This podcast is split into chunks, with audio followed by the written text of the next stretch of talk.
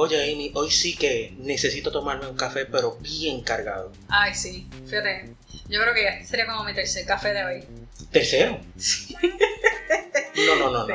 Es que, no sé, me siento como si estuviera bien inquieto, nervioso. No sé qué me pasa. Ay, Alvin, ¿qué será? ¿Cómo te va el trabajo? ¿Va todo bien? Ay, sí, entiendo que sí, pero es que entre el trabajo, las cosas de la casa, eh, las preocupaciones, no sé, como que todo me da miedo. Ah, miedo, Alvin. ¿Sabes que eso sería bueno? ¿Por qué no hacemos un podcast de eso? Tremenda idea. Sí, yo necesito conocer sobre el tema. Ay, Alvin, mira, pero mira quién acaba de entrar aquí. ¿Quién? ¿Dónde está? Cari, ven para acá, ven para acá. ¡Hey! Hola. Ah, chica, gracias por venir. Tú, tú no sabes, llegaste como anillo al dedo. Sí, ¿Sí? mi salvación. Porque es que, no sé, le estaba contando a Amy, ¿verdad, Amy? Que definitivamente hoy como que me he sentido ansioso, todo me da como que eh, inquietud y como que todo me da miedo. Necesitamos tu ayuda. Es verdad. Ok. Bueno, podemos ayudarlos un poco. Podemos hablar un poquito sobre eso, a ver si luego de poder hablar un poco, el miedo baja un poco. ¿Te parece? Me encanta la idea. Yo estoy en porque voy a aprender algo nuevo, así que vamos para allá. Sí, pero antes de, me gustaría preguntarte, Amy, ¿qué te vas a tomar? Ah, sí. Eh, fíjate, yo creo que voy a pedirle un café grande. Quizás de 16 onzas. Mm, ¿Y tú, Caribel? Yo siempre pido lo mismo. Yo soy una mujer de capuchino nada más. Ah, pues yo con este café cargado, vamos para allá. Me parece perfecto.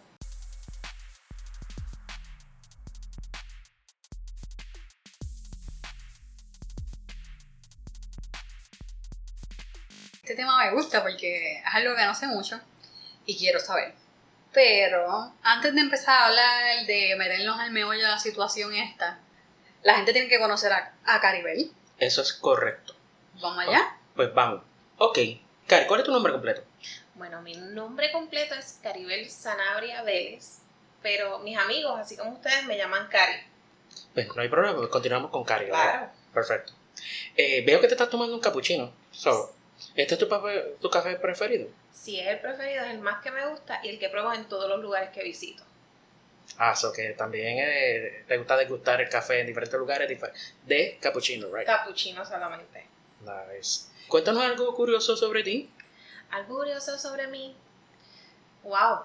Te diría, soy una persona bien positiva. Soy la persona que siempre me gusta ver algo bueno en todo lo que está pasando. Me considero que a través de mi vida han pasado muchas cosas difíciles y muchas cosas dificultosas. Y siempre tengo la posibilidad de ver las cosas positivamente. Siempre creo que las personas que conocemos a diario, que vemos en nuestro día el trabajo, conocimos en el trabajo hoy, la persona con la que te topaste en el supermercado tiene un propósito positivo para ti. Y tiendo a ser esa persona. Muchas veces en momentos de estrés, en momentos de preocupación, todo el mundo me dice que tú te ves tan relajada, tan tranquila, tan pasiva. Y yo creo que es por eso, porque siempre le digo, es que algo bueno va a pasar hoy. Olvídate de eso, que algo bueno va a pasar hoy. Pues definitivamente, ¿Se me Amy, gustó? Sí, sí. necesitamos más personas como Cari. Así mismo es, así mismo es. Espérate, pero falta algo, porque la gente no sabe, o sea, eso está bien, Caribel, pero tienes que decirnos a qué tú te dedicas. Bueno, yo me dedico, yo soy psicóloga clínica investigativa, tengo un PhD con una especialización en trauma. Eh, he trabajado ¿verdad? con diferentes tipos de poblaciones. Hice mi internado en Estados Unidos, trabajé en, para NYU por cuatro, casi cinco años. Y actualmente me encuentro trabajando en Puerto Rico bajo una agencia federal, también ayudando entonces a lo que es la recuperación de la isla luego del huracán María. Wow, eso es está chulo. Impresionante. Hablando, hablando de, de profesiones con propósito, that's one of, one of them. ponemos nuestro granito de arena, aunque muchas veces la gente nos tilda que no nos comprenden. ¿En serio? Ponemos nuestro granito de arena en la Wow. vida.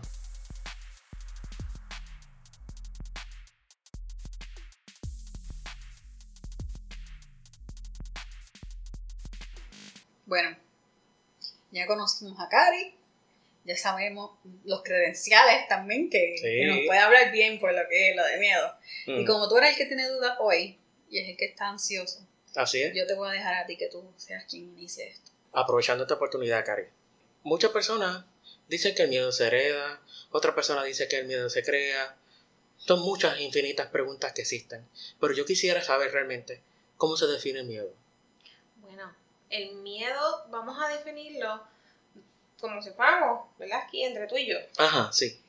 El miedo tú lo defines como todo aquello a lo que tú creas que tu vida corre peligro.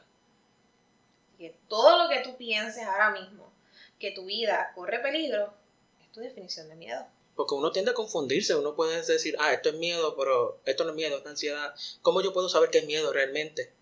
Bueno, es la interpretación que tú le des a la situación y a lo que está sucediendo. La definición de miedo viene siendo, el miedo es todo aquello que está a nuestro alrededor que podría afectar nuestra vida. Si buscamos desde el principio, el miedo se lo definimos a los niños, los padres, la madre, el cuidador, el papá. Cuando un niño pequeño está y tú le dices, cuidado con aquello, no toques esto, cuidado que te cae, ya tú le estás definiendo lo que es el miedo. Cuando tú tienes también una persona que, por ejemplo, mi mamá le tenía miedo y fobia a los gatos, que es un miedo un poco más exagerado, yo no me crié con gatos. Yo siempre que iba a una casa donde habían gatos los escondía. Así que actualmente tengo una amiga que ama a los gatos y tiene dos, y cada vez que los gatos salen, yo les tengo un poco de miedo.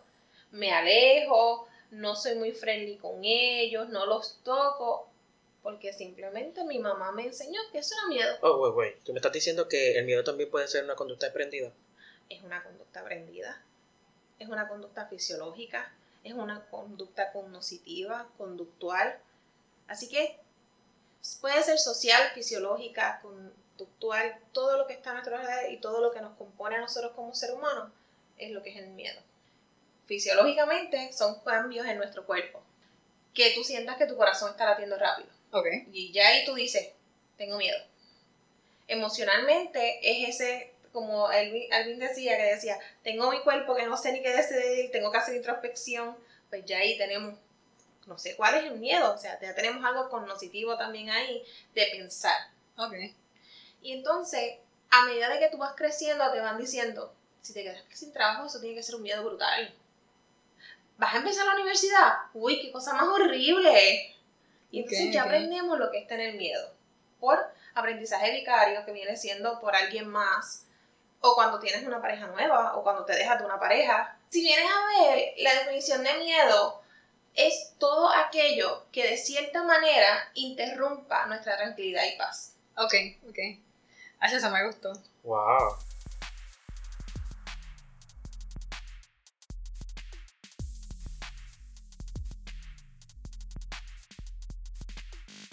Pues habiendo dicho eso, entonces, ¿qué es lo que me roba la paz? ¿Okay? ¿Qué es lo que causa ese miedo? bueno, hay un millón de miedos, ¿verdad? Y todo el mundo tiene un diferente miedo, pero en general, ¿qué me puedes decir? ¿Qué causa el miedo?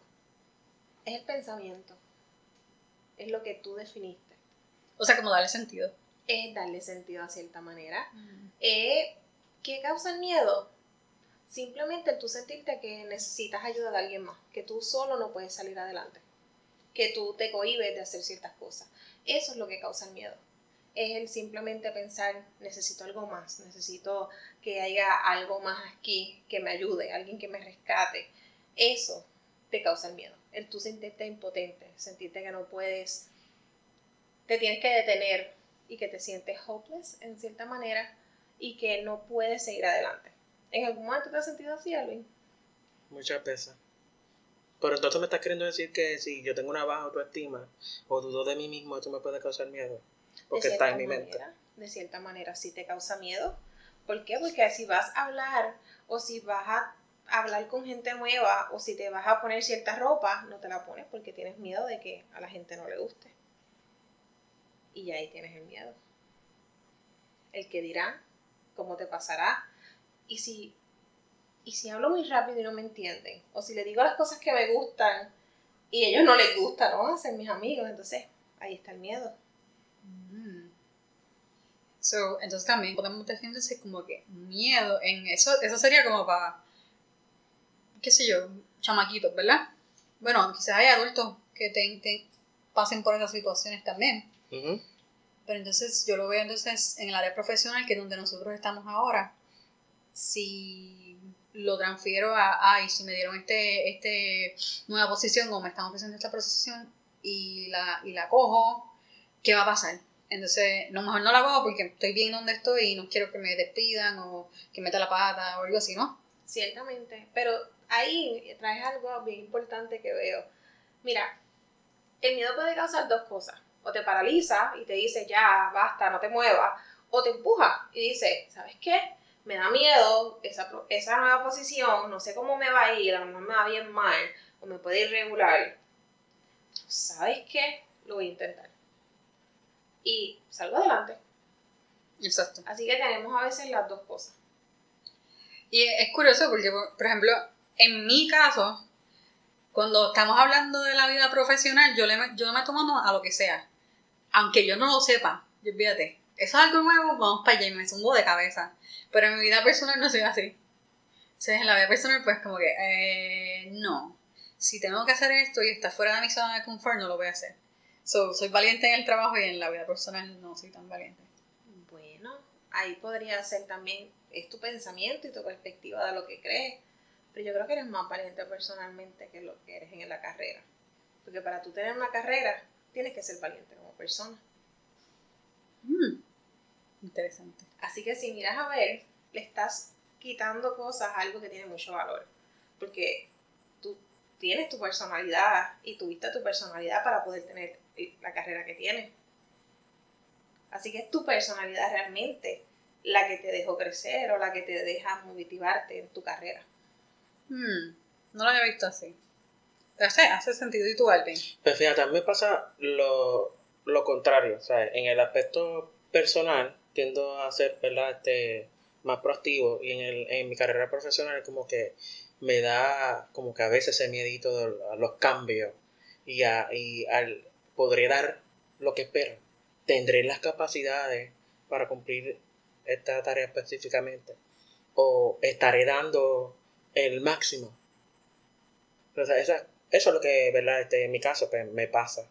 Y, y aún teniendo, ¿verdad? Este, los recursos. Y no sé por qué, eh, siempre como que entra estos pensamientos y pues coincide con lo que tú dices, porque es verdad. Uno cuando se centra y uno se pone a pensar, ok, pero es el pensamiento mismo que tiene la capacidad para tomar la decisión, ¿verdad? De uno o quedarse quieto o moverse. O moverse en mi vida personal, cuando yo tengo cambios, ¿verdad? Y que causa mi miedo, es la preocupación del que pasará. Si yo voy a hacer un cambio grande en mi vida, estoy al principio todo el tiempo preguntándome qué va a pasar, qué va a pasar, qué va a pasar, qué esto, aquello, lo otro, y estoy todo el tiempo con preocupación. Pero una vez llegó el momento, o como digo yo en la carrera, cuando dicen corran, todo sale. Todo lo puedo manejar, soy bien resiliente, so tengo la capacidad de poder moverme y involucrarme y hacer esto y quitar aquello y dejarlo. Pero antes de comenzar, dudo de mí. Y es un miedo. Es un miedo de que a lo mejor mis capacidades de momento no funcionen como yo quiero. Ok, ok. Está interesante que Alvin sea opuesto a mí. Pero no sé si te funcione esto. Así mismo como dice Caribel, antes de que empiece el, el día del, del issue, ella está dudando y eso, y después cuando llega el día hace todo. Pues yo, lo que yo hago es que yo hago muchas listas. Entonces me sentí, hago una lista y digo, ok, si tengo que hacer algo nuevo en el trabajo, no sé si te ayude a ti, a mí me ayuda. Algo nuevo en el trabajo, pues yo lo que hago es que hago una lista y digo, ok, me toca hacer este nuevo dataset de algo anormal que se inventó el jefe pues yo hago una lista de las cosas, de las capacidades que yo tengo y de las cosas que necesito. No de las que no tengo, sino de las que necesito. Entonces, en vez de pensar en lo que no tengo, lo pienso como en lo que necesito. Y entonces, pues, ok, tengo A, B, C y D y necesito H, Q, J, ¿verdad? Y cuando hago esa lista, si lo que tengo es más que lo que necesito, pues me le meto mano de cabeza. Si lo que necesito es más de lo que tengo, pido un poquito de tiempo para que lo que necesito se convierta en lo que tengo para poder meter mano de cabeza. No sé si me entienden. Sí, definitivamente es una buena. Es como una buena preparación antes de. y analizar cuáles son eh, tus pros y tus contras para poder este, ejecutar la tarea. Es- pero es que no me gusta con, con, con- porque va en contra mío. Las dos tienen que ser positivas. Sí, sí, sí, te entiendo. Te entiendo. Te voy a Pero citar. fíjate, ¿Ah? Te voy a citar. Voy a tener nuevas citas. No, eso yo lo hago. O sea, y la cosa es que no se me hace tan fácil traducirlo a mi vida personal. O sea, en la profesional y en la académica. E inclusive cuando estoy dirigiendo grupos en la iglesia y eso, y inclusive hasta con el podcast, esas listas están, y yo les puedo enseñar la libreta mía de listas. Pero cuando se, se tiene que ver conmigo y no con los demás, pues ahí se me hace, me difícil. No puedo traducir eso a, a mí. Pero para todos los demás me funciona, así que mira a ver si le funciona. pues, de verdad que, que sí, te, te agradezco esa idea porque... Y te, y te diré si me funciona. Sí, sí, sí. Oye, pero siguiendo el tema que lo causa el miedo a través del pensamiento, yo siempre pensé que eh, el ambiente en que tú estás, en tu entorno, eh, hace que tú sientas miedo, no necesariamente el pensamiento. O sea, como tú lo quieres decir como que si tú estás en una selva, como te estás, pero te lo estás imaginando, porque si tú, si la, ¿verdad? Eso, no sé, Caribe, dime. Mira, a ver, Ajá. si tú estás en una selva, tú te vas a imaginar que va a haber animales ahí, eso es tu pensamiento, pues tú no has visto nada. De cierta manera entiendo tu punto, pero creo que también entiendo el de él. Y eh, ahora me digo yo, voy a poner un ejemplo y tú me dices si estoy entendiendo bien tu punto. Ok. Esto yo lo entiendo porque es pensamiento, o sea, si yo pienso que estoy en una situación, me pongo ansiosa o me pongo, me da miedo y eso lo causa, Exacto. pero ese es mi pensamiento, yo creyendo que estoy ahí. Por Exacto. ejemplo, lo que estoy diciendo yo, que me da miedo cuando empiezo algo nuevo. Ajá. A lo mejor cuando me dijeron, mira, el podcast, yo, sí, sí, sí, después dije, oh Dios, ¿qué hice? Pero una vez empiezo, así que como de, está todo bien, relax, no importa. Así que son es- esos pensamientos. Pero también creo, y coincido contigo, Alvin, que el ambiente causa nuestro miedo. Si ahora mismo escuchamos un ruido bien alto, todos vamos a huir, todos vamos a correr. Yo estaba en una fiesta hace par de días atrás y estábamos todos hablando, había hubo un montón de personas que no conocíamos porque era una fiesta de la organización de una amiga mía que me invitó. Ok. Y estamos ahí, estamos hablando y escuchamos un ¡pam!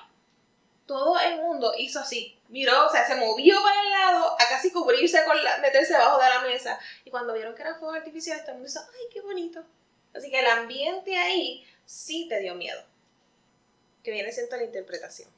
Pero, exacto. Sigue siendo el pensamiento, ¿no? No necesariamente. No, porque tú Es no, que no lo tú, no, eh, tú no esperas lo que está ocurriendo. Entonces, el cuerpo está respondiendo a esa situación. Pero no te preocupes, que ahorita te tengo de dónde es que vienen esas teorías del miedo. Ok, ok. Primero es lo fisiológicamente tú recibes la información. Cuando tú estás aquí ahora mismo, cuando tú me hablas, lo primero que yo siento es tu sonido. Fisiológicamente yo siento que hay alguien que me está hablando o me está mirando. Pero ya después yo le doy cognición de que tú eres tú, eres mi amiga, te tengo que prestar atención, no puedo estar haciendo otras cosas. Y ahí hay un cambio. Entonces mi pensamiento después dice, tengo que responder lo que ella me está diciendo.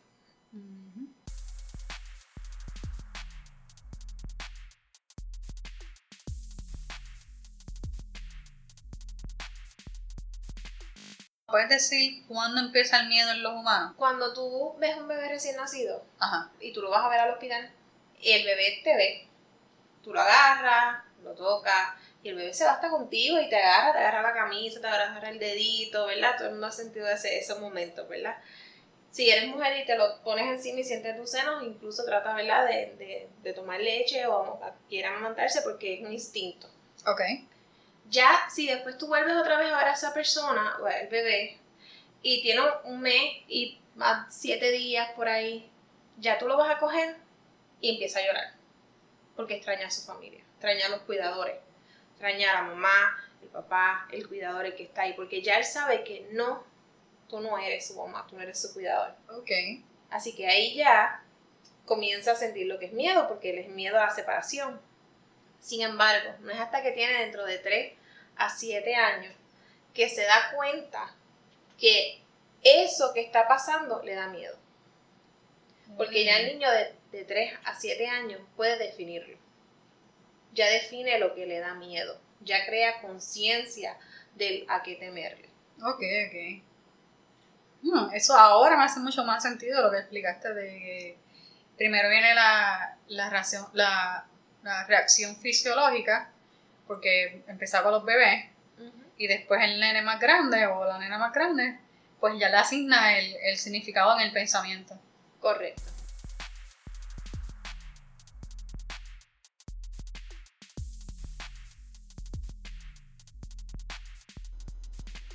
En Lucas 24:38 dice, ¿por qué están asustados? Les pregunto, ¿por qué tienen el corazón lleno de dudas? Nuestra oración de hoy es solo esta. Sabemos que nuestro corazón se llena de dudas y estas dudas causan que nuestras mentes se llenen de miedo por, esa, por esas mismas dudas.